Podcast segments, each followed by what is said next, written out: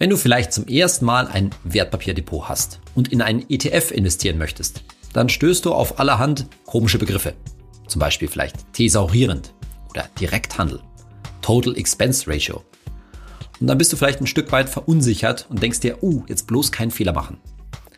Das ist ein bisschen so, als ob man in ein fremdes Land mit seinem Auto fahren würde, wo es lauter fremde Verkehrszeichen gibt. Und dann hättest du total Angst natürlich, einen Unfall zu bauen. Aber mit der Zeit stellst du fest, hm, Rechts vor links ist hier immer noch rechts vor links. Und so ist es bei einem Depot und einem ETF natürlich genauso. Am Ende ist das alles nicht so kompliziert. Wie es nämlich funktioniert, das erfährst du hier in meiner neuen Podcast-Folge von meinem Podcast Geld ganz einfach. Ich bin Saidi von Finanztipp. Wir bei Finanztipp sind der Meinung, Finanzen kannst du selbst. Und wir zeigen dir, wie. In dieser Podcast-Folge gehen wir vier Dinge ganz praktisch durch. Erstens, welches ist eigentlich das richtige Wertpapierdepot für dich? Zweitens, wie findest du den richtigen ETF für dich, der dann in dieses Depot hinein soll? Drittens, wie legst du einen Sparplan auf diesen ETF an? Und viertens, die wichtigsten Hinweise, wenn du dann einmalig ein, zum Beispiel einen größeren Betrag in deinen ETF investieren möchtest. Vorweg aber ein paar Worte dazu, warum einem das eigentlich so kompliziert vorkommt mit dem ganzen Kram, mit dem Wertpapierdepot und den ETFs. Wieso kann das nicht eigentlich einfacher sein? Naja, der Punkt ist der, dass ETFs zwar für Privatanleger, also wie für dich, das beste Mittel sind, um breit gestreut in Aktien zu investieren. Aber ursprünglich waren die ETFs und das Ganze drumherum mit den Wertpapierdepots natürlich nicht für, sagen wir mal, Anfänger gebaut, sondern viele der Dinge da drin, das sind Instrumente für Profianleger letztendlich. Denn mit Profianlegern, die auch öfter mal hin und her machen, also verkaufen und wieder kaufen und so weiter, da verdienen die Banken und die Broker, die diese Depots anbieten, ihr Geld. Und deshalb stellen sie natürlich alle möglichen Funktionen zur Verfügung, damit auch diese Profi-Anleger diese Depots benutzen. Eine ganz simple, einfache Funktionalität für einen, ich sag mal, ETF-Neuling, wie du es vielleicht bist, das ist gar nicht vorgesehen eigentlich. Und deshalb brauchst du dann Leute wie uns, wie bei Finanztipp, die da ein bisschen einen Weg durch diesen Dschungel oder vielmehr durch diesen fremden Verkehrsschilderwald bieten. Jetzt zur ersten Frage. Was ist eigentlich das richtige Wertpapierdepot für dich? Wir bei Finanztipp empfehlen zwei Arten von Wertpapierdepots. Zum einen solche, die bei einer Direktbank geführt werden. Die sind dann bei einem Girokonto, in der Regel einem kostenlosen Girokonto, mit dabei. Also Girokonto, ganz oft auch Kreditkarte und Wertpapierdepot unter einem Dach im Bundle. Und die zweite Art von Depots, das sind solche bei Online-Brokern. Die bieten in aller Regel nur ein Depot an, mit einem angegliederten Verrechnungskonto, da komme ich gleich noch dazu. Und diese Depots haben, das, haben den großen Vorteil, dass die sehr günstig sind. Die sind also von den Gebühren her nochmal ein Stück günstiger, aber die sind dann natürlich getrennt von deinem Girokonto. Das heißt, da hast du dann einen Extratopf. Und jetzt ist natürlich die Frage, was ist die bessere Lösung für dich? Grundsätzlich, im Rahmen des Vier-Töpfe-Prinzips bin ich persönlich dafür, sich ein gesondertes Depot anzulegen. Aus folgendem Grund nochmal damit man eben einfach nicht dauernd drauf schaut. Das hat den Vorteil für dich, dass du, wenn deine ETFs ja auch mal nach unten gehen, ins Minus gehen, darüber hatten wir in den letzten Folgen schon gesprochen, dass du schlichtweg nicht so leicht drauf schaust. Stell dir mal vor, du gehst in dein Online-Banking ganz normal, weil du irgendwas auf deinem Girokonto machen möchtest, deine Überweisung vielleicht, und dann siehst du immer gleichzeitig schon dein ETF-Depot. Und dann stellst du fest, uh, das ist aber seit gestern zum Beispiel schon ein Stück runtergegangen. Und das ist einfach kein guter, sag ich mal, psychologischer Anreiz. Man sollte, das weißt du wahrscheinlich schon, in ETFs langfristig investieren. 15 Jahre und mehr. Und das heißt halt eben, wie gesagt, immer cool bleiben, auch in Börsenkrisen. Und da hilft es einfach, wenn man nicht so oft reinschaut. Und wenn dieser Topf, dieses Depot, dieser vierte Topf im Viertöpfe-Prinzip getrennt ist, na, dann guckt man da einfach nicht so leicht rein. Ich zum Beispiel habe diese Erfahrung gemacht. Mein Wertpapierdepot, das ich mir jetzt vor einiger Zeit zuge zugelegt habe, das ist eben getrennt von meinem Girokonto. Und in der Corona-Krise, ja, während das alles so nach unten ging, rate mal, wie oft ich da reingeschaut habe. Über all die Monate, mindestens würde ich mal sagen, im, über drei Monate, habe ich genau einmal in mein Depot geschaut. Klar, ich wusste schon, dass die Kurse natürlich nach unten gehen. Davon, da, da muss ich mich sozusagen schon beruflich damit beschäftigen. Aber wie viel konkret mein eigener ETF und mein eigener ETF-Sparplan weniger wert geworden ist, also wie viel Verlust in Anführungszeichen ich gemacht habe, wie hoch das Minus in meinem Depot war, das habe ich nur ein einziges Mal gesehen und letztendlich hat es mich auch nicht wirklich interessiert, weil ich brauche das Geld jetzt nicht. Ich brauche das Geld irgendwann später, wahrscheinlich für meine Altersvorsorge. Also ich persönlich bin klar dafür, ein getrenntes Wertpapierdepot zu machen, das also getrennt ist vom Girokonto. Wenn du es aber bequem haben möchtest, wenn du alles auf einen Blick haben möchtest, dir vielleicht nicht so viele Logins merken möchtest, dann ist es natürlich auch gut und völlig okay, ein günstiges Wertpapierdepot zu haben, was beim Girokonto mit dabei ist. So, aber selbst wenn du ein getrenntes Depot haben möchtest, ist damit noch nicht gesagt, ob du jetzt zu so einer Direktbank gehen solltest oder einem Online-Broker. Gehen wir das mal durch, was Vor- und Nachteile sind. Die Girokonten, die bei Direktbanken mit dem Wertpapierdepot mit dabei sind, sind in aller Regel kostenlos. Das heißt, es gibt durchaus die Möglichkeit, bei so einer Direktbank, wie wir sie eben auf unserer Webseite empfehlen, nur ein Wertpapierdepot zu eröffnen und heißt das Girokonto, was mit dabei ist, letztendlich einfach laufen zu lassen. Da muss man ein bisschen gucken, ob das äh, Girokonto auch wirklich kostenlos ist, nicht, dass dann so nebenbei Kontoführungsgebühren entstehen, aber in vielen Fällen ist das durchaus möglich. Und anders, die andere Lösung wäre halt eben zu seinem Online-Broker zu gehen und ein völlig gesondertes Wertpapierdepot zu eröffnen. Die Lösung bei den Direktbanken ist in aller Regel etwas teurer. Und teurer meint damit nicht, dass das Depot selbst Gebühren kostet. Das ist etwas, was wir bei Finanztipp für dich checken. Wenn du unseren Empfehlungen folgst, wir empfehlen nur kostenlose Depots. Aber wenn man dann dort einen ETF reinlegen will, also kaufen will, ETF-Anteile kaufen will, einen Sparplan anlegen will, dann kostet das in aller Regel zumindest ein bisschen was. Und die Gebühren bei den Direktbanken sind halt etwas höher als bei den Online-Brokern. Aber übrigens, schon mal vorweg gesagt, nicht dramatisch höher. Um es eben gleich vorweg zu sagen, du investierst der Geld in einen ETF, hoffentlich, auf 15 Jahre. Und auf 15 Jahre gesehen, ob du jetzt für einen Kauf, ich mache mal ein einfaches Beispiel, Gebühren von, sagen wir mal, durchaus 15 oder 20 Euro zahlst, was schon ziemlich viel wäre, aber kann passieren, oder bei einem günstigen Online-Broker nur 4 Euro oder nur 1 Euro, macht nach 15 Jahren keinen Unterschied. Klar sind wir immer so veranlagt, uns zu denken, ah, bei dem einen kostet das 15 Euro, bei dem anderen kostet das 4 Euro, dann ist doch klar, wo ich hingehe. Aber das ist über die lange Zeit von 15 Jahren gesehen kein wirklich relevantes Kriterium. Die Direktbanken bieten im Vergleich zu den Online-Brokern noch folgenden Vorteil, nämlich dass sie, zumindest in aller Regel telefonisch oder sonst wie per E-Mail oder per Chat, relativ gut erreichbar sind. Das heißt, dort hast du natürlich nicht wie bei einer Filialbank einen persönlichen Berater, zumindest nicht in aller Regel, aber du hast eine Hotline, die mehr oder weniger gut erreichbar ist. Das heißt, du zahlst bei den Direktbanken etwas höhere Gebühren, zum Beispiel für den Kauf eines ETFs, und dafür hast du das Gefühl, dass ja der Service etwas besser ist, dass die Prozesse wahrscheinlich etwas ausgefeilter sind und in vielen Fällen auch die Technik, sprich einfach die Webseite oder die App, die du benutzt, etwas ausgefeilter ist. Die Frage ist, wenn wir jetzt nur über den ETF-Kauf nachdenken und das Investieren, das langfristige Anlegen in ETFs, brauchst du das wirklich? Ich behaupte nein. Denn wie du im weiteren Verlauf dieser Folge sehen wirst, es ist nicht so kompliziert. Du nimmst da einen ETF, legst den rein und lässt den liegen oder installierst einen Sparplan und lässt den einfach laufen. Da wirst du, wenn du jetzt keine besonderen Aktionen, sage ich mal, anstellst, in der Regel keinen Service brauchen. Das mit der Steuer funktioniert sowieso überall automatisch. Das ist eine Grundvoraussetzung, das ist gesetzlich geregelt. Da bekommst du eigentlich alle Informationen, die du brauchst. Zum Beispiel für die Steuererklärung oder sowas in der Richtung. Also da gibt's keine Unterschiede. Also stellt sich schon die Frage, warum eigentlich zu so einer Direktbank gehen? Ich sage das deshalb, weil wir die Erfahrung gemacht haben, dass es immer Leute gibt, die dann doch auf guten Service Wert legen, die irgendwie das Gefühl brauchen, ja, da kann ich jemanden anrufen und so weiter. Und deshalb besteht da schon ein Vorteil für die Direktbanken, wenn, wenn, du sagst, na, das ist mir schon wichtig, dass da alles wirklich gut funktioniert, ausgereift ist und so weiter. Das heißt übrigens nicht, dass das bei den Online-Brokern nicht der Fall ist. Aber irgendwo schlägt sich halt der Preis nieder. Die Online-Broker, das sind wirklich gut aufgestellte Firmen schon, aber man darf halt da A, keinen wirklich tollen Service erwarten und B, ja, manchmal ruckelt die Technik da vielleicht auch mal. Vor allen Dingen, weil es oft junge Unternehmen sind. Aber das macht auch nichts. Ich, es mal ganz hart zu sagen, wenn du da zum Beispiel eine App benutzen würdest und die ist jetzt mal ein paar Stunden nicht erreichbar, das kann ja mal vorkommen. Das kann übrigens auch bei einer Direktbank vorkommen, habe ich natürlich auch schon mitgekriegt. Aber wenn jetzt so eine App bei einem Online-Broker mal nicht erreichbar ist, naja, so what, würde ich echt sagen an der Stelle.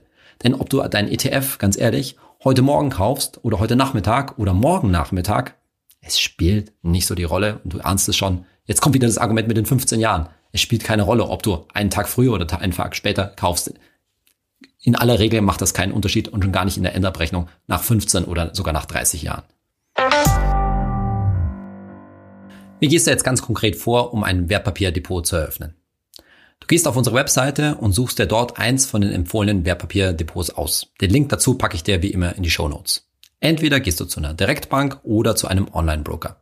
Wie gesagt, am Ende macht es nicht so den großen Unterschied. Es ist ein bisschen die Frage, auf wie viel Service du Wert legst und auch die Frage, ob du gerne eine App benutzt, also dein ETF-Depot auf einer App verwalten möchtest oder das eher am Rechner machen möchtest. Das ist schon nochmal ein Unterscheidungskriterium. Ganz persönlich würde ich sagen, auch das mit der App ist ein bisschen gefährlich, denn wenn man halt die, die App für das Depot auf dem Handy hat, dann verleitet das wiederum dazu, dazu oft reinzuschauen und da vielleicht auch mal dann so ein bisschen zum Trader zu werden, ne? kaufen und verkaufen. Das ist natürlich das, was wir eben bei Finanztipp nicht empfehlen. Außerdem wird dir die App dann wahrscheinlich immer so Push-Notifications schicken, um die dich dazu auffordert, irgendwann noch was zu machen, dich ein bisschen in Versuchung führt. Also vorsichtig mit den Apps, aber viele Leute finden das natürlich bequem. Wie gesagt, kannst du dir dann auf unserer Seite ein entsprechendes Depot aussuchen, du klickst da drauf und dann geht's an die Depoteröffnung. Und diese Depoteröffnung ist nicht viel anders, als wenn du jetzt ein Konto eröffnen würdest. Man muss schon einige Angaben machen, insbesondere die ganzen Steuerdaten und sowas, aber in aller Regel geht das schon sehr schnell. Bei manchen Anbietern praktisch sofort, rein digital. Manchmal dauert es ein bisschen, aber auch da, selbst wenn es mal, sagen wir mal, eine Woche dauert oder auch zwei Wochen, vielleicht ist, hast du das Gefühl, das zieht sich etwas, aber im Grunde macht es keinen Unterschied. Wenn du dich jetzt da anfängst zu ärgern, weil, oh, jetzt sind ja die Kurse gerade tief und ich möchte, hätte gern schnell das Depot eröffnet, weil ich schnell kaufen will, hm, das würde ich schon für den falschen Mindset halt, halten. Denn es geht nicht um den konkreten Tageskurs. Ne? Sind wir wieder dabei, langfristiges Investieren, ob heute oder morgen, spielt nicht so die Rolle. Aber wichtig, das, was du gerade hoffentlich unternimmst, nämlich Hauptsache anfangen. Wenn dein Depot dann eröffnet ist, dann bekommst du natürlich ein Login, eine Zwei-Faktor-Authentifizierung, ein TAN-Verfahren, wahrscheinlich zum Beispiel über eine extra App. Das kennst du alles schon von anderen Konten, zum Beispiel von einem Girokonto. Da ist also nichts Besonderes dabei. Und ziemlich am Anfang stellt sich dann wahrscheinlich die Frage nach dem Freistellungsauftrag. Wenn dir das Thema Freistellungsauftrag jetzt noch nicht sagt, ein ganz kurzer Abriss. Du hast im Jahr als Single, als Einzelperson 801 Euro an Kapitalerträgen steuerfrei. Kapitalerträge, das sind zum Beispiel die Zinsen, die du auf deinem Tagesgeldkonto erhältst. Oder wenn du deinen ETF ziemlich frühzeitig verkaufen würdest und mit Gewinn verkaufst, dann musst du diesen Gewinn natürlich versteuern. Das würde reinzählen. Oder wenn du Aktien hast und da Dividenden bekommst. Wahrscheinlich ist es so, dass du den größten Anteil, ich sage jetzt mal vielleicht 700 Euro, von deinem Freistellungsauftrag, von deinen 801 Euro auf die Bank mit deinem Depot setzen kannst. Warum? Weil es nämlich natürlich auf dein Tagesgeldkonto und sonstige Zinsanlagen nur noch sehr, sehr wenig Zinsen gibt. Und da brauchst du von deinem Freistellungsauftrag, von deinen 801 Euro nicht sehr viel. Da reichen wahrscheinlich auch 50 oder maximal vielleicht 100 Euro aufs Tagesgeldkonto. Das hängt natürlich davon ab, wie viel Kapitalanlagen du insgesamt hast. Aber typischerweise kann man ziemlich viel aufs Depot setzen. Übrigens musst du das mit dem Freistellungsauftrag auch nicht machen. Wenn du das nicht machst, dann wird natürlich von der Bank automatisch die Steuer ans Finanzamt abgeführt und falls du da sozusagen deine 800 Euro nicht optimal ausgenutzt hast, dann solltest du im nächsten Jahr was machen? Eine Steuererklärung.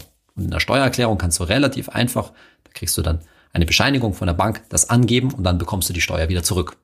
Und da man, das sage ich jetzt mal so kurz dazwischen, sowieso immer eine Steuererklärung machen sollte, auch wenn man nicht verpflichtet ist, das machen wir mal in einer anderen Podcast-Folge, ist es auch kein großer Aufwand, da extra nochmal den Beleg von der Bank einzugeben und sich darüber dann die Steuer zurückzuholen. Das heißt, Freistellungsauftrag kannst du machen, dann hast du vielleicht ein bisschen weniger Arbeit, musst weniger dran denken, aber du kannst dir das Geld auch nachträglich im nächsten Jahr mit der Steuererklärung wieder zurückholen. So, wenn du dann dein Depot eingerichtet hast, dann kommt natürlich als nächstes die Frage, welcher ETF soll da jetzt rein? Und um die Frage zu beantworten, haben wir wirklich ein ziemlich cooles Tool bei uns auf der Webseite, nämlich unseren ETF-Rechner. Den Link dazu findest du wie gewohnt in den Show Notes. Klick da mal drauf. Und da findest du auf der linken Seite unsere Depot-Empfehlungen, von denen du hoffentlich eine genommen hast. Und dann wählst du natürlich da die Bank mit deinem Depot aus. Und auf der rechten Seite klickst du auf Sparplan. Warum? Weil ich dir insbesondere, wenn du ein bisschen neu in dem ganzen ETF-Business, sage ich jetzt mal, bist, dann würde ich dir dringend raten, fang erstmal mit einem Sparplan an. Weil ein Sparplan, das ist viel leichter zu entscheiden, als jetzt größere Summen auf einmal in den ETF zu stecken.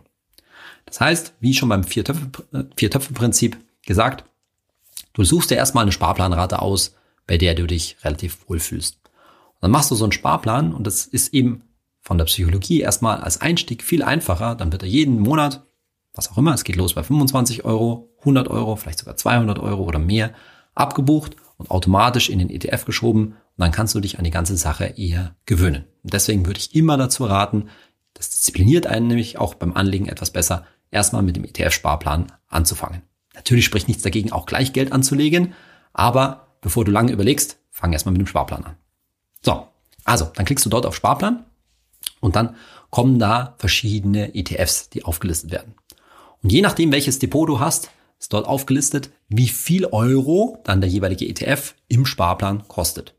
Und in vielen Fällen werden da ETFs dabei sein, die 0 Euro kosten, also nichts, ein sogenannter kostenloser ETF-Sparplan. Das gibt's bei sehr vielen Anbietern mittlerweile, das wird eher mehr als weniger, das ist ziemlich en vogue. Das Einzige, was du dazu wissen musst, ist, diese Aktion, das ist eine Aktion, so ein kostenloser ETF-Sparplan, die kann auch mal enden. Das heißt, irgendwie nach einer gewissen Zeit kann dann dieser ETF-Sparplan auf einmal was kosten. Wenn das passiert, ist das nicht besonders schlimm. Warum? Weil so ein ETF-Sparplan nicht viel kostet, auch wenn er kostenpflichtig wird. Zumindest nicht bei den Empfehlungen, die wir aussprechen. Übrigens können sich diese Empfehlungen immer wieder mal ändern. Deswegen nenne ich dir jetzt hier übrigens auch keinen konkreten Wertpapierdepotanbieter und auch keinen konkreten ETF. Da würde ich mich wirklich freuen, wenn du auf die Finanzteam-Webseite schaust, denn dort aktualisieren wir das immer und da findest du auch Hinweise darauf, dazu mache ich auch im Podcast immer wieder Hinweise, wenn sich da was ändert, wenn sich wirklich so etwas dramatisch ändert, dass du da den Anbieter wechseln müsstest. Aber sei schon mal gesagt, das passiert sehr, sehr selten, dass ich wirklich dringend dazu rate, entweder das Depot zu wechseln oder auch den ETF zu wechseln.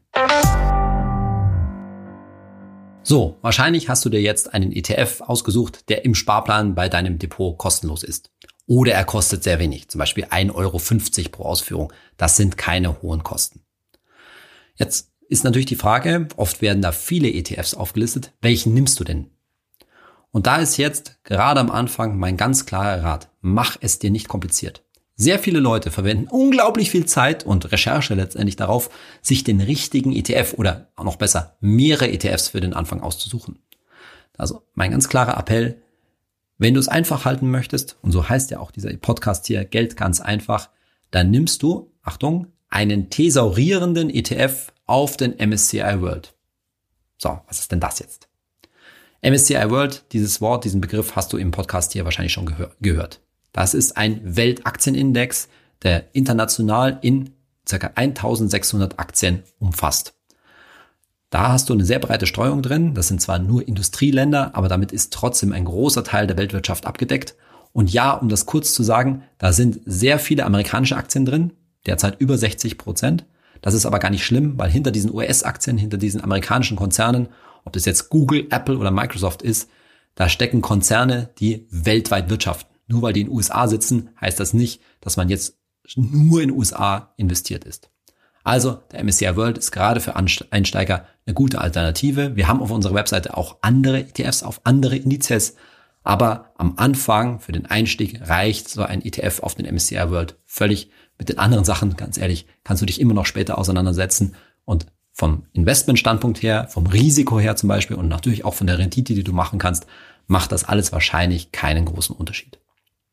Und jetzt habe ich schon so ein erstes fremdes Verkehrsschild genannt, nämlich das Wort thesaurierend. Was bedeutet das? Thesaurierend bedeutet wieder anlegend. Was wird da wieder angelegt?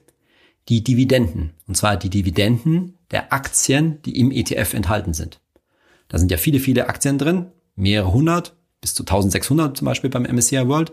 Und die schütten an den ETF Dividenden aus, also Gewinnbeteiligungen.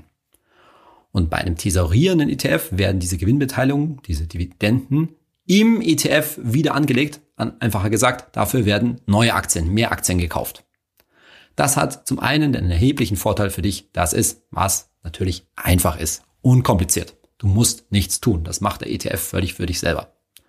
Zum zweiten ist es steuerlich ein Stück weit einfacher. Man muss sich nicht um so viel kümmern, denn wenn diese Ausschüttungen an dich gehen, das haben wir gerade schon ein bisschen gehört, dann musst du die versteuern. Zum Beispiel, wenn sie deine 801 Euro übersteigen würden. Das heißt, da muss man sich um so ein bisschen was kümmern. Jetzt gibt es Spezialisten, die sagen, nee, man sollte besser um ein, mit einem ausschüttenden ETF anfangen. Das kann man machen. Aber hier gebe ich dir ein ganz einfaches Prinzip mit und soweit, sage ich mal, darfst du uns vertrauen. Wir haben das genau durchgerechnet und am Ende macht es steuerlich nicht den Riesenunterschied, ob man jetzt einen tesorierenden ETF nimmt oder ein, das Gegenstück eben einen ausschüttenden ETF, der die Dividenden ausschüttet. Mit einem tesorierenden ETF machst du auch langfristig nichts falsch und musst dich um sehr, sehr wenig kümmern. Schlichtweg einfach die bequeme Lösung. Bei ETFs gibt es noch eine ganze Menge anderer Unterscheidungen, verschiedene Arten. Nicht nur diese Unterscheidung tesorierend oder ausschüttend, von der ich jetzt gerade gesprochen habe. Zum Beispiel taucht da auch das Thema physisch replizieren versus synthetische ETFs auf. Boah, schreckliches Thema. Oder wo ist der ETF beheimatet? Also was ist sein Herrsprungsland? Zu all diesen Themen, du ahnst es, werde ich noch zukünftige Podcast-Folgen machen, aber an der Stelle sei schon mal gesagt, es spielt gerade am Anfang nicht die entscheidende Rolle. Wir haben uns mit den ETFs, die du auf unserer Webseite in unserem ETF-Rechner findest, ausführlich beschäftigt und du kannst jeden davon mit gutem Gewissen nehmen und du wirst wahrscheinlich kein besonders besseres oder schlechteres Ergebnis erzielen, als wenn du einen anderen nimmst. Das heißt, nochmal, nimm einen tesorierenden ETF auf den MSCI World, mit dem machst du auch langfristig, auch wenn du dann in vielen Jahren sehr erfahrener ETF-Anleger bist, praktisch nichts falsch. So, wie machst du es jetzt konkret? So ein ETF hat eine Nummer. Also ehrlich gesagt hat er sogar zwei Nummern. Die eine Nummer ist die WKN, die Wertpapierkennnummer, die ist sechsstellig. Auf unserer Webseite findest du aber die längere Nummer, die sogenannte ISIN, und die kannst du einfach rauskopieren dort. Und wenn du dann diese ISIN rauskopiert hast, dann trägst du die, gehst du in dein Depot und trägst sie dort wahrscheinlich ins Suchfeld ein und suchst dir den entsprechenden ETF. Und dann legst du dort einen Sparplan auf diesen ETF an.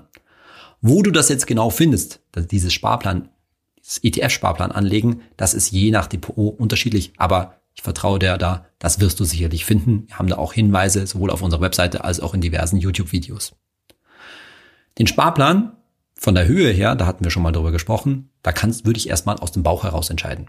Ich hielt es jetzt für einen Fehler, wenn du dich sehr lange damit beschäftigst, dein Haushaltsbuch aufklappst, wie viel kannst du dir als ETF-Sparplan leisten? Wenn du da sehr gut organisiert bist, super, aber wahrscheinlich erstmal aus dem Bauch heraus entscheide. Was fühlt sich für dich gut an? Und wenn du der ganzen Sache noch nicht so traust, na dann mach erstmal 25 Euro, damit du überhaupt mal siehst, wie das alles läuft. Denn verändern kannst du das jederzeit. Ganz wichtige Message.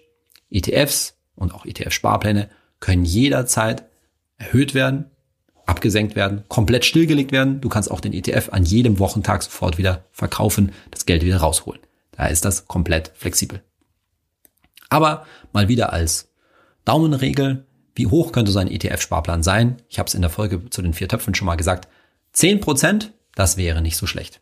Du machst es letztendlich genau wie bei deinem Dauerauftrag auf dein Tagesgeldkonto. Du entscheidest etwas aus dem Bauch heraus und nachher kannst du dann immer noch optimieren, erhöhen oder auch absenken, wenn du merkst, das ist zu viel. Zehn Prozent vom Nettogehalt, das wäre aus meiner Sicht, wenn das geht für dich, zusätzlich zu dem, was du natürlich aufs Tagesgeld sparst, das wäre ein guter Wert. 15 Prozent wäre wahrscheinlich ein Wert, den viele Angestellte, wenn du so um die 30 bist, für ihre Altersvorsorge benötigen. Die Altersvorsorge, da kommen wir auch noch dazu. Das muss nicht alles in den ETF-Sparplan gehen, aber das wird ein wesentliches Herzstück sein, dein ETF-Sparplan für deine Altersvorsorge. Also Größenordnung irgendwas 10, 15 Prozent vom Netto, wenn das geht, deinen sonstigen Ausgaben, dann ist das sicherlich kein verkehrter Wert. Wenn du einen ETF-Sparplan einrichtest, dann kannst du zum Beispiel angeben, wann der ausgeführt werden soll. Typischerweise zum ersten oder zum 15. eines Monats. Für die Rendite und was dabei nach 30 Jahren oder so rauskommt, spielt das natürlich überhaupt keine Rolle. Aber ich würde dir insbesondere, wenn du Angestellter bist, eher zum ersten des Monats raten. Aus dem gleichen Grund wie schon beim Dauerauftrag für das, auf das Tagesgeldkonto. Am besten das Geld vom Girokonto runterholen und in den ETF schmeißen, nachdem das Gehalt eingetroffen ist. Dann ist es nämlich mal weg. Automatisiertes Sparen, das kennst du schon. Und der Rest des Geldes kann dann eben, wie immer gesagt, mit gutem Gewissen auf dem Girokonto ausgegeben werden. Aber für zum Beispiel die Altersvorsorge ist dann eben schon gesorgt. Bei den meisten Depots ist es so, dass der ETF-Sparplan per Lastschrift letztendlich von deinem Girokonto abgebucht wird. Das ist also total easy. Bei einigen Depots ist es etwas umständlicher, da musst du das Geld erst auf ein Verrechnungskonto befördern. Denn bei deinem Wertpapierdepot ist immer ein Verrechnungskonto mit dabei, also ein weiteres Konto, das aber natürlich auf dem es keine Zinsen gibt und auf dem auch keine größeren Beträge rumliegen sollten. Das ist einfach nur fürs Hin und Her zum Wertpapierdepot hin und bei Verkäufen vom Wertpapierdepot runter. Und da müsstest du dann einen Dauerauftrag auf dieses Verrechnungskonto einrichten in Höhe deines ETF-Sparplans. Aber bei den meisten gibt es die Funktionalität, das per Lastschrift einfach von deinem Girokonto abbuchen zu lassen. So, ich hoffe, das hat dir geholfen, jetzt dir einen ETF-Sparplan einzurichten. Der wird dir noch von großem Nutzen sein. Zum Beispiel, wenn die nächste Börsenkrise ansteht, dann diszipliniert eben ein solcher ETF-Sparplan einen ziemlich selbst. Der hält einen bei der Stange, entlastet einen von Entscheidungen. Man wird schlichtweg nicht so leicht nervös, weil da hat man sich einmal dafür entschieden. Und wie gesagt, die Höhe, die kannst du im Nachhinein immer noch verändern. Wenn du feststellst, ach, da sammelt sich eigentlich irgendwie so ein bisschen Geld immer noch auf meinem Girokonto, dann würde ich ehrlich gesagt sagen, denk mal darüber nach, ob du nicht deinen ETF-Sparplan sogar ein bisschen erhöhen kannst, ein bisschen mehr wegsparen kannst regelmäßig. Jetzt kommen wir im nächsten Schritt dazu, dass du vielleicht auf das ganze ETF-Thema gestoßen bist, dich in diesen Dschungel von Verkehr, fremden Verkehrsschildern bewegt, äh, bewegt hast, weil du so ein bisschen Geld auf der Seite hast. Weil du, ich sage jetzt mal ein Beispiel, da 5000 Euro übrig hast, mit denen du nicht so richtig weißt, was du machen sollst, die du eben gerne anlegen möchtest. Also kommen wir jetzt zu dem Thema Einmalanlage. Also nicht Sparplan, sondern Einmalanlage in einen ETF. Vorweg die Frage, die mir am häufigsten gestellt wird. Wann sollte man das tun? Wann ist der richtige Zeitpunkt, Aktien zu kaufen? Wann ist der richtige Zeitpunkt, ETFs zu kaufen? Dazu werden wir uns noch öfter beschäftigen in diesem Podcast, vielleicht sogar eine ganze eigene Folge machen, aber die Quintessenz nehme ich schon mal vorweg. Es spielt, du kannst es dir wahrscheinlich denken, keine entscheidende Rolle. Warum?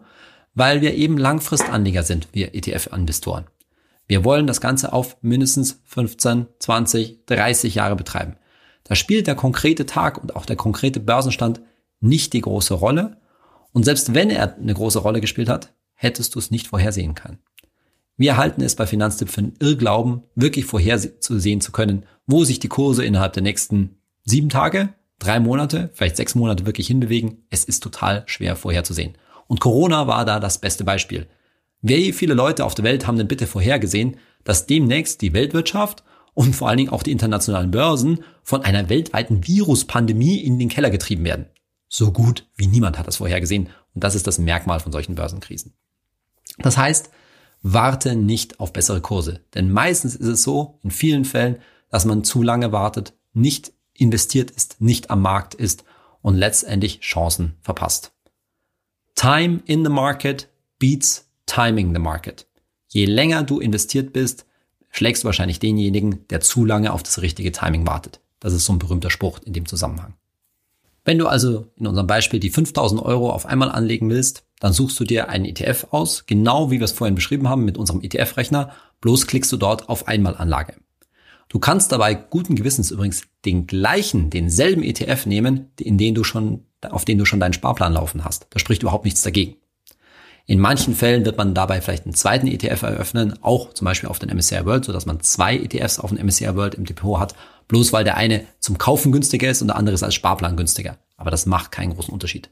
Wieder, wenn du es einfach halten möchtest, dann nimm einfach den gleichen ETF, auf den eh schon dein Sparplan läuft.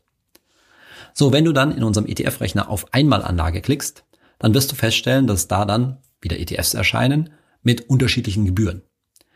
Und diese Gebühren unterscheiden sich von Depot zu Depot und da wirst du sehen, dass dein Depot jetzt mehr oder weniger hohe Gebühren anzeigt. Auch da wieder vorweg dazu. Lass dich bitte nicht kirre machen, zum Beispiel wenn du mit deinen Freunden redest, wie hoch die Gebühren für so einen ETF-Kauf sind. Sofern du unseren Empfehlungen folgst, dann hast du ein günstiges Wertpapierdepot. Und dann spielen ein paar Euro Unterschied nicht die entscheidende Rolle. Vielleicht hast du einen Kumpel oder eine Freundin, die dir sagt, ah, der Kauf bei mir von Aktien oder ETFs, der kostet fast gar nichts mehr, vielleicht nur noch einen Euro oder sowas. Das ist schön, das, das darf dich freuen. Wenn du dir ein entsprechendes Depot ausgesucht hast, hast du vielleicht auch die Chance darauf. Aber auch wenn du vier Euro zahlst und ganz ehrlich, wenn du 15 oder 20 Euro zahlst, ich hatte es schon erwähnt, wird über die lange Zeit nicht die entscheidende Rolle spielen. Das ist aber tatsächlich ein großer Unterschied, wo sich dann die Depots etwas unterscheiden, wie teuer sie sind. Und da sind eben die Depots bei den Direktbanken etwas teurer als die Online-Broker. Wenn du also einmalig Geld in ein ETF investieren willst, in unserem Beispiel 5000 Euro, dann musst du leider ein paar mehr Entscheidungen treffen als beim Einrichten eines ETF-Sparplans. So einen Sparplan einzurichten ist leichter. Beim einmaligen Kauf gibt es mehrere Sachen zu beachten. Aber es ist auch nicht so kompliziert und das gehen wir anhand von drei Sachen kurz durch. Erstens, wie viele Anteile am ETF solltest du kaufen? Zweitens, über welche Börse, über welchen Handelsplatz solltest du das machen? Und drittens, wann solltest du das tun? Die Anzahl der Anteile ist schnell beantwortet.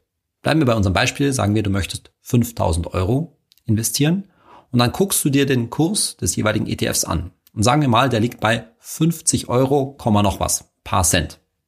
Dann teilst du deine Kaufsumme, 5000 Euro, durch diesen Kurs, 50, noch was. Und dann kommst du wahrscheinlich auf 100, noch was Anteile. Und du kannst, wenn du einmalig kaufst, einmalig anlegst in einen ETF, nur ganze Anteile kaufen. Ein Anteil am ETF, den kaufst du, das kannst du dir vorstellen, als ob du eine Aktie kaufst oder einzelne Aktien kaufst. Und wenn du eben das teilst dann, 5000 durch ca. 50, dann kommst du auf 100 und noch ein paar zerquetschte, also kannst du 100 Anteile kaufen und dann tippst du 100 in diese Ordermaske, in diese Kaufmaske in deinem Depot ein. So, erster Punkt. Zweiter Punkt, was ist mit dem Handelsplatz, mit der Börse? Da werden dir mehrere aufgelistet. Ein paar davon wirst du vielleicht kennen. Die bekannteste wahrscheinlich ist Xetra. Xetra ist nichts anderes als die Online-Börse der Frankfurter Börse, der berühmten Frankfurter Börse. Aber viele der Namen werden dir vielleicht auch nicht sagen. Tradegate, Quotrix, Getex vielleicht. Das sind die Börsen und dann gibt es noch den sogenannten Direkthandel. Der heißt in verschiedenen Depots auch unterschiedlich. Der kann auch mal Live-Trading Live anstatt Direkthandel heißen. Oder OTC, Over the Counter, also außerbörslich. Letztendlich musst du dich mit den Unterschieden dort, im Fall der ETFs, die wir empfehlen, für MSCI World ETFs zum Beispiel, nicht groß beschäftigen. Der klare Rat von Finanztipp ist, wahrscheinlich ist der Direkthandel günstiger. Also du solltest über den Direkthandel das, das machen, aus dem einfachen Grund, dass dort niedrigere Gebühren verlangt werden. Aber auch an der Stelle halte dich damit nicht zu, zu sehr auf. Weder wird der Kurs, der bei dem, jeweiligen, bei dem jeweiligen Handelsplatz angezeigt wird, sich so stark unterscheiden, dass es einen Unterschied macht. Das wird vielleicht Unterschiede ausmachen am Ende auf einen Betrag von 5000 Euro zum Beispiel von wenigen Cent, vielleicht 50 Cent. Das ist nicht viel. Und auch die Börsenplatzgebühren, ob du da jetzt zum Beispiel bei Xetra 1,50 Euro vielleicht bezahlst oder 2 Euro bei einer anderen Börse oder eben nichts zahlst im Direkthandel, Du hörst jetzt schon mein Mantra und ich sag's immer wieder. Auf 15 Jahre gerechnet ist das alles ziemlich egal. Halte dich damit nicht zu lange auf. Und die dritte und letzte Frage, wann solltest du kaufen? Auch darüber könnte ich jetzt eine kleine Abhandlung halten. Aber am einfachsten ist es, wenn du es zum einen am Werktag machst, weil da haben, am Werktag haben natürlich die Börsen geöffnet. Und du machst es am besten am Nachmittag, ganz konkret zwischen 15 Uhr und 17.30 Uhr. Denn zu der Zeit haben sowohl die europäischen, die deutschen Börsen geöffnet, als auch die amerikanischen. Und das spielt für deinen Handel eine Rolle. Also nochmal, am besten am Werktag machen, Nachmittag, späten Nachmittag, 15 Uhr bis 17.30 Uhr. Wenn du es da nicht schaffst, auch da wieder, es ist nicht so schwierig, wenn du jetzt zum Beispiel deinen Kauf ausführst am Sonntagabend, dann wird der Montag früh ausgeführt. Da hast du ein kleines Risiko, dass Montag früh die Kurse in den Keller gehen. Aber das ist nicht sehr wahrscheinlich erstens. Und zweitens, du hörst das schon raus aus meiner Stimme. Über 15 Jahre, naja, du weißt schon, spielt nicht die entscheidende Rolle. Wenn du deine Order, deinen Kauf in die Maske dort einträgst, dann kriegst du von dem jeweiligen Depotanbieter auch eine Übersicht über die Gebühren, die der jeweilige ETF-Kauf kostet. Diese Gebühren sind manchmal nicht so leicht zu finden. Das ist meistens ein PDF, was irgendwo erzeugt wird. Manchmal wird es ziemlich prominent angezeigt, manchmal musst du ein bisschen suchen. Aber da kannst du ruhig mal reinschauen, das ist relativ interessant. Zum einen wird dir gesagt, wie viel der Kauf des ETFs natürlich jetzt kostet. 1 Euro, 4 Euro, 9,90 Euro, 29,90 Euro. Das wäre relativ viel schon, aber auch noch kein großes Drama. Dann wird dir angezeigt, was der ETF selbst über typischerweise die nächsten fünf Jahre kostet. Da sind auch die Kosten des ETFs selbst einberechnet. Das sind die, die ich schon öfter erwähnt habe, die 0,2, 0,3, 0,4 Prozent pro Jahr, die der ETF selbst kostet. Diese Kosten über fünf Jahre gerechnet musst du aber nicht in dem Sinne aktiv bezahlen. Die werden aus dem Kurs des ETFs und damit aus deinen ETF-Anteilen direkt rausgenommen. Das ist die berühmte Total Expense Ratio, über die wir in der Folge in diesem Podcast auch noch sprechen werden. Und zum Schluss wird dir typischerweise auch noch angezeigt, wie viel der Verkauf dieser ETF-Anteile dann nach vielen Jahren zu heutigen Konditionen mal kosten kann. Also da kannst du ruhig mal reinschauen, aber lass dich dort von den Gebühren nicht verunsichern. Das ist völlig in Ordnung, wenn man sich eben vorstellt, dass man das entsprechende Wertpapier, den ETF, über viele, viele Jahre, tendenziell Jahrzehnte hält. So, wenn du dann deinen Kauf angeschlossen hast, dann werden natürlich in deinem Depot dann die entsprechenden ETF-Anteile ange angezeigt. Und jetzt kommt oft die Frage, ja, wie oft soll man denn da jetzt nachschauen? Die Antwort ist, du brauchst eigentlich sehr selten nur nachschauen. Denn die beste Methode, deswegen sage ich ja auch, das getrennte Depot ist, sich nicht von irgendwelchen Börsenschwankungen nervös machen zu lassen und nicht so oft raus, drauf zu schauen. Denn zu managen, zu verwalten, gibt's da für dich eigentlich nicht wirklich was. Du könntest dir noch überlegen, ob du deinen ETF-Sparplan erhöhst oder vielleicht auch erniedrigst, wenn du ihn zu hoch angesetzt hast, ob du ab und zu mal was nachkaufst. Aber in dem Sinne ist so gerade ein thesaurierender ETF, zum Beispiel auf den MSCI World, total pflegeleicht. Du musst eigentlich nichts machen. Ich sage manchmal ein bisschen fire and forget. Ja? Einmal machen und dann vergessen. Und das haben natürlich auch diverse Börsenaltmeister. Da gibt's berühmte Zitate, gerade von André Costolani, dass man eben Aktien und auch ETFs kaufen sollte, schlafen gehen und sich dann irgendwann freuen, wenn nach 10, 15 Jahren ein richtig schöner Gewinn drin ist. Ich will nochmal auf den Verkehrsschilderwald zu sprechen kommen, von dem ich am Anfang gesprochen habe. Wenn du das jetzt versuchst, zum Beispiel nachdem du dir diese Podcast-Folge angehört hast, dann wirst du feststellen, oh, da sind aber doch noch viele Knöpfe, auf die man in seinem Depot klicken kann. Viele Sachen, Begriffe, die dir nichts sagen und so weiter. Die wichtigsten davon habe ich dir in dieser Podcast-Folge erklärt. Lass dich von dem Rest, ich sag's mal ganz deutlich, nicht verunsichern. Lass dich nicht abschrecken, einen ETF-Sparplan aufzusetzen oder auch durchaus einen größeren Betrag einmalig in einen ETF zu investieren. Anfangen ist dabei total wichtig. Das ist der Clou für den Zinseszinseffekt, über den wir übrigens sehr bald auch sprechen werden in diesem Podcast. Warum ist das nochmal so kompliziert? Daran will ich nochmal erinnern. Weil diese Depots eben nicht nur, nicht nur für Einsteiger gemacht sind, sondern für Börsenprofis, für Aktienhändler, die gerne privat oder auch beruflich meinetwegen Aktien kaufen und verkaufen und viele andere Wertpapiere übrigens auch noch und dabei viele Optionen haben möchten. Aber du als relativ einfacher ETF-Anleger, als sogenannter Buy-and-Hold-Anleger, der eben einmal kauft und die Sachen hält über tendenziell Jahrzehnte, brauchst du die meisten dieser Funktionalitäten nicht. Wenn dich das aber trotzdem, und das kann ich verstehen, abschreckt, dieser fremde Verkehrsschilderwald, in dem man sich verirren kann, dann kannst du natürlich auch Folgendes machen, wenn du dich jetzt nicht traust, den größeren Betrag deines Geldes, deines Vermögens, den du eigentlich in ETFs stecken willst, naja, dann fang mit einem kleineren Betrag an und sammel erstmal Erfahrungen. Jetzt wird vielleicht der eine oder andere aufschreiben, ja, dann zahlt man ja doppelt Gebühren. Naja, dann zahlt man halt doppelt Gebühren. Das wird einen nicht umbringen, wenn man jetzt, ich sage jetzt mal einen relativ hohen Fall schon, zweimal 10 Euro Kaufkosten äh, bezahlt. Die 10 Euro beim ersten Mal, das ist ein Stück weit Lehrgeld. Wenn dich das beruhigt und du sagst, ich fange jetzt mal mit 10 Euro oder, äh, Entschuldigung, mit 1000 Euro an, dann ist das okay. Und wenn mich diese 1000 Euro jetzt, das wäre schon relativ viel, 10 Euro Gebühren kosten. Dafür, dass du diese Erfahrung gewinnst, dieses, ja, Lehrgeld zahlst, dafür wirst du wahrscheinlich belohnt, indem du Vertrauen schöpfst, früher mehr Geld investierst und langfristig hinten raus vom Zinseszinseffekt stärker profitierst. Also mein ganz klarer Appell, einfach mal ausprobieren, so viel, sofern du es mit unseren Empfehlungen machst, mit den Wertpapierdepots, die wir bei Finanztipp empfehlen und mit den breit gestreuten internationalen ETFs, die wir empfehlen, dann kannst du dabei nicht wirklich dramatisch etwas falsch machen. Und ein bisschen zu viel Gebühren zahlen, das haben wir übrigens alle schon mal im Leben und an der Stelle ist die gewonnene Erfahrung das definitiv wert.